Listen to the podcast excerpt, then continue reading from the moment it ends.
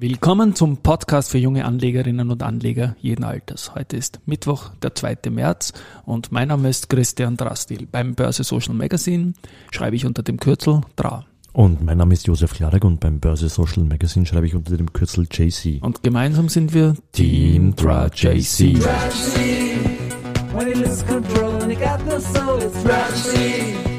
When and the morning cry, then you don't know why it's hard to bear.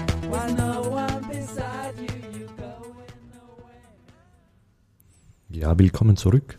Willkommen zurück. Ja, ich habe heute schon einen Podcast gemacht, den Bubentraum, Ja. äh, einen Sportpodcast mit dem Hans Huber, dem ehemaligen OF-Sportchef. Das ist jetzt weniger spektakulär, wenn, wenn man weiß, dass er mein Nachbar ist. Aber es ist, was wir sonst im Stiegenhaus tun, du, also nämlich dauernd über Sport reden, habe hab ich ihn heute runter ins Studio gebeten, doch mal diese für Österreich so erfolgreichen Olympischen Spiele in Peking nochmal Revue passieren zu lassen mit den 22 äh, 18 Medaillen, die wir, die wir gewonnen haben. Und die sind wir da Step by Step dank deiner Sportgeschichte, die Datenbank durchgegangen. Und der Hans hat natürlich Lexikon. Der war es zu allem Ja. irgendwas, oder? Und das Schöne ist, du brauchst auch keinen Risikohinweis oder solche Sachen beim Sportreden. Da, du hast einfach so, äh, werden wir heute noch online stellen, mal in diesem Podcast. Vielleicht entsteht irgendwann auch mal ein Sportpodcast. Das ist ja auch eine Sache. Gut, gestern haben wir ein bisschen hingeeilt durch Ja. Terminsituationen und so weiter, aber ich glaube, es ist ein wichtiger Podcast gewesen auch gestern. Aber ich habe einiges vergessen, was ich eigentlich sagen wollte. ja, und dann das fangen wir mit dem Nachtrag an oder mit dem aktuellen kurz auf Matix schauen. schauen wir mal auf MATXTR. Also bei mir liegt er bei 6.348 Punkten oder minus 0,87. Wir sind aber heute schon bei 3,5 Prozent gewesen, wieder im Minus, glaube ich, im Low. Ja, Ja. da hat der Verbund gleich am Anfang, ist er gleich wieder auf 7, 8 Prozent runter. RBI, glaube ich, war auch fast äh, deutlich unter 5 und äh, hat sich jetzt aber einiges erholt mittlerweile. Äh, was sich nicht erholt hat, ist die, die erste Gruppe liegt immer noch relativ weit hinten mit minus 5 Prozent, die EVN mit minus 4 und die Frequentis mit 3,2.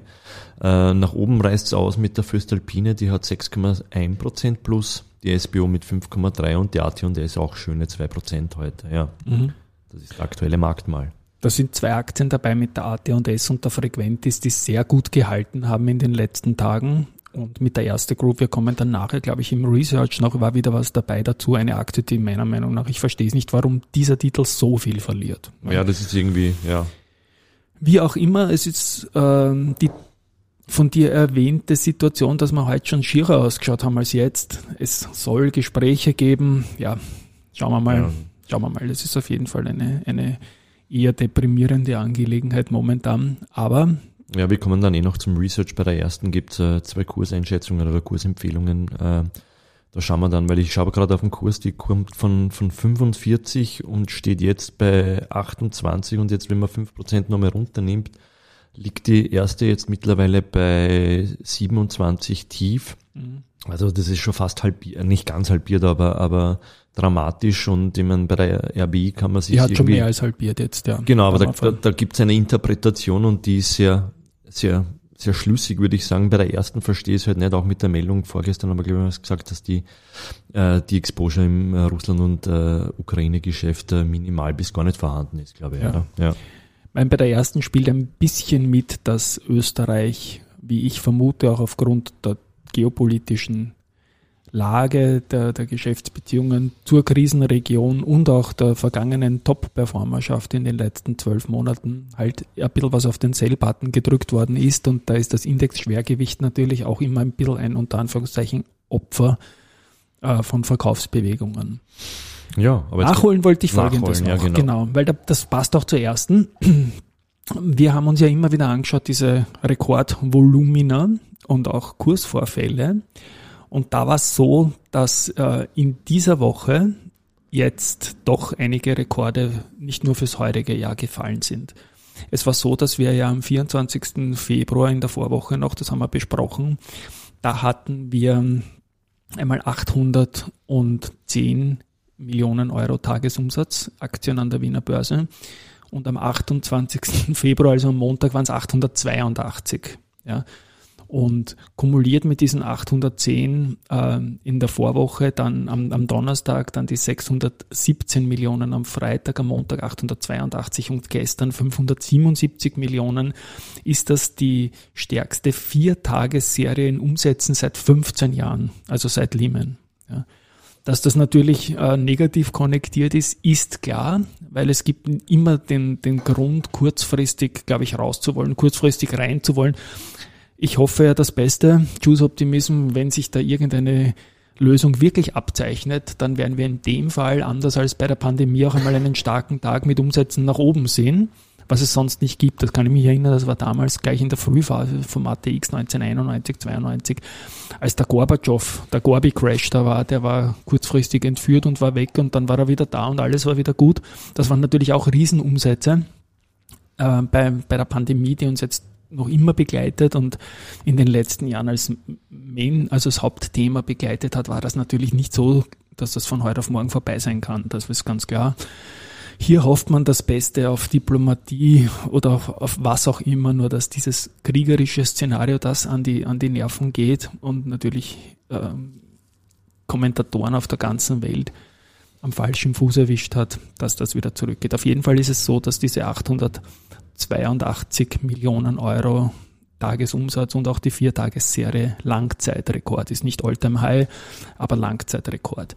Am Dienstag, gestern also, hat der DX 7,08 Prozent verloren und zwar der zweitgrößte Tagesverlust, weil wir am 24. Februar 7,22 Prozent verloren haben.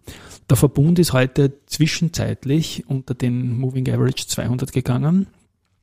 Eiert jetzt genau dort herum. Also das war vor zwei Tagen noch mit einer riesen Gewinnerserie versehen, Verzeihung, und jetzt plötzlich 20. Aber er, ist, ja. er hat sich schon auf über 87 erholt. Ja. Das heißt, da ist er jetzt uh, zu den 85 schon ein bisschen Abstand wieder genau. da. Also das wird auf Tagesschlusskursbasis aus jetziger Sicht wohl nicht reißen, die 200er.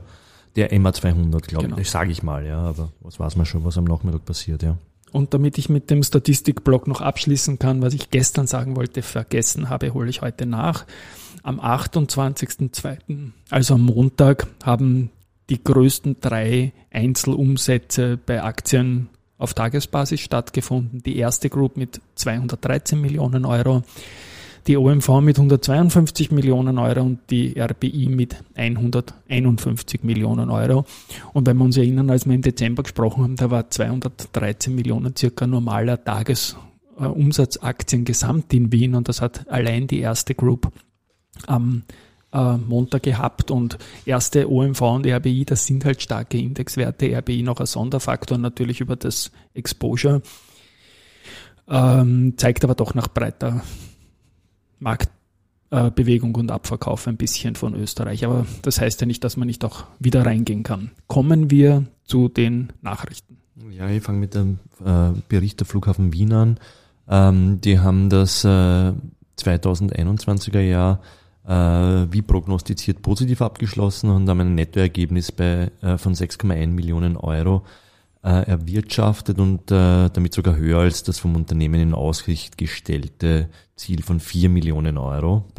Ähm, was gibt's dann noch dazu zu sagen? Die äh, Passagierzahlen im Jahr 2021 hat es ein Minus von 66,8 Prozent gegeben gegenüber dem Vorkrisenjahr 2019, aber für 2022 rechnet äh, der Flughafen, die Flughafen Wien Gruppe an den drei Standorten mit 21 Millionen Passagieren und das ist sollte ein äh, 54 Prozent des Wertes von 2019 sein. Ja. Also nicht genau. mehr ganz so dramatisch, aber äh, doch auch immer noch ein bisschen weg davon natürlich, ja. Umso beeindruckender, dass ein knapp positives Nettoergebnis auch bei einer Halbierung des, des Geschäfts eigentlich passiert ist. Ja. ja, dann die UBM hat im Zollhafen Mainz vier Baufelder äh, erworben ähm, und nach der schrittweisen Umsetzung dieser vier Developments rechnen wir mit Verkaufserlösen von insgesamt mehr als 300 Millionen Euro, so der äh, UBM-CEO Thomas Winkler. Ähm, ja. Ja, Mainz, sieht, ja. sieht gut aus, hat es auch erwischt, aus. ein bisschen die Aktie ist mit dem Holzbau und letztendlich auch mit kürzerer Lieferkette und so weiter, da lokal, äh, glaube ich, auch recht gut aufgestellt. Momentan wird alles überstrahlt natürlich vom internationalen Szenario, aber UBM bleibt ein Pick auf jeden Fall, ja. Dann die äh, klassische Antrittsmeldung des Tages, nämlich dass sie an, an SCT Trocknungsluft- und Energietechnologien für die beiden Tischhörmaschinen PM3 und PM4 im Werk Menasha, Wisconsin, USA liefern. Ja, und das wird im Ende 2022 in Betrieb genommen.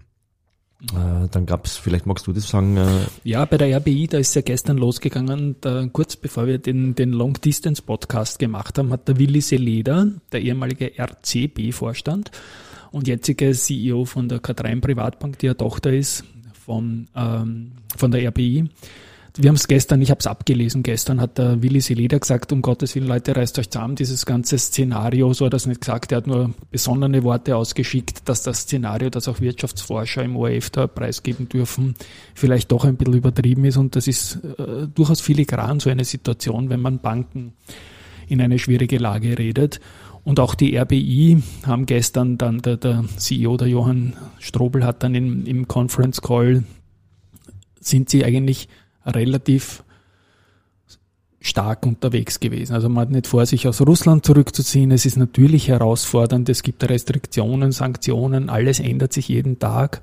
Äh, der, der Mainpunkt für einen Aktionär war mal, dass der Bilanzgewinn vorgetragen wird und die Dividende jetzt mal nicht wie geplant mit 1,15 Euro, das wären fast auf dem jetzigen Kurs 9% Bruttodividendenrendite. Das ist eine vernünftige Maßnahme. Aber man hat ja das auch in der Pandemie gesehen es ist durchaus noch möglich, dass die, Ban dass, dass die Dividende dann doch noch kommt. Aber jetzt einmal gibt man dem Kapitalmarkt die Information, dass man da die Liquidität sichert und nicht an die Aktionäre ausschüttet. Ich glaube, das ist ein guter, besonnener und wichtiger Schritt. Und weil wir gerade bei der RBI sind, beginne auch ich jetzt mit der Überleitung äh, zum Research. Da hat die Bank of America äh, die RBI von Buy auf neutral zurückgestuft und das Kursziel von 31,3 auf 15,0 Euro halb, mehr als halbiert. Bei der erste Group, und das hast du eingangs erwähnt, da ja. gehen die Kursziele auch zurück, aber ja, von Marginal, 48 ja. auf 47 Euro. Dies haben getan zum Beispiel die Analysten von der Societe Generale. Und JP Morgan hat das Kursziel von 51 auf 48 Euro reduziert, also das ist de facto gar nichts. Und wir haben auch starke Insiderkäufe gesehen von Vorständen und auch der erste Stiftung jetzt äh, auch schon wieder 15 Prozent über den aktuellen Kurs. Und wie gesagt, Bank ist nicht gleich Bank. Die BAWAG hat fast überhaupt nicht reagiert, hat es in dieser internationalen Gemengelage in den ATX 5 geschafft.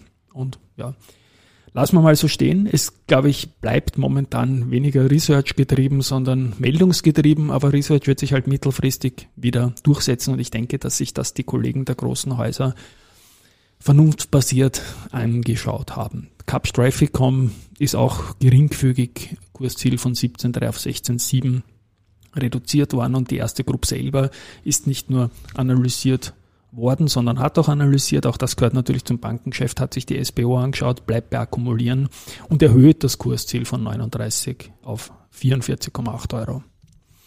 Yes, dann. In diesem Sinne, oder? In diesem Sinne hoffen wir, dass die Meldungen, die sagen, am Abend gibt's Gespräche auf internationaler Ebene, Moskau und so weiter, dass das kein Bullshit ist, sondern dass man tatsächlich spricht und dass auch was Gescheites rauskommt. Ich das sehe das jetzt hoffen, nicht ja. pro Aktienmärkte, sondern pro Welt und Gesellschaft und, und überhaupt. Dann, Baba, am Nachmittag gibt's noch den Sportpodcast. Okay, vielen Dank fürs Zuhören. Ciao, ciao. Ciao.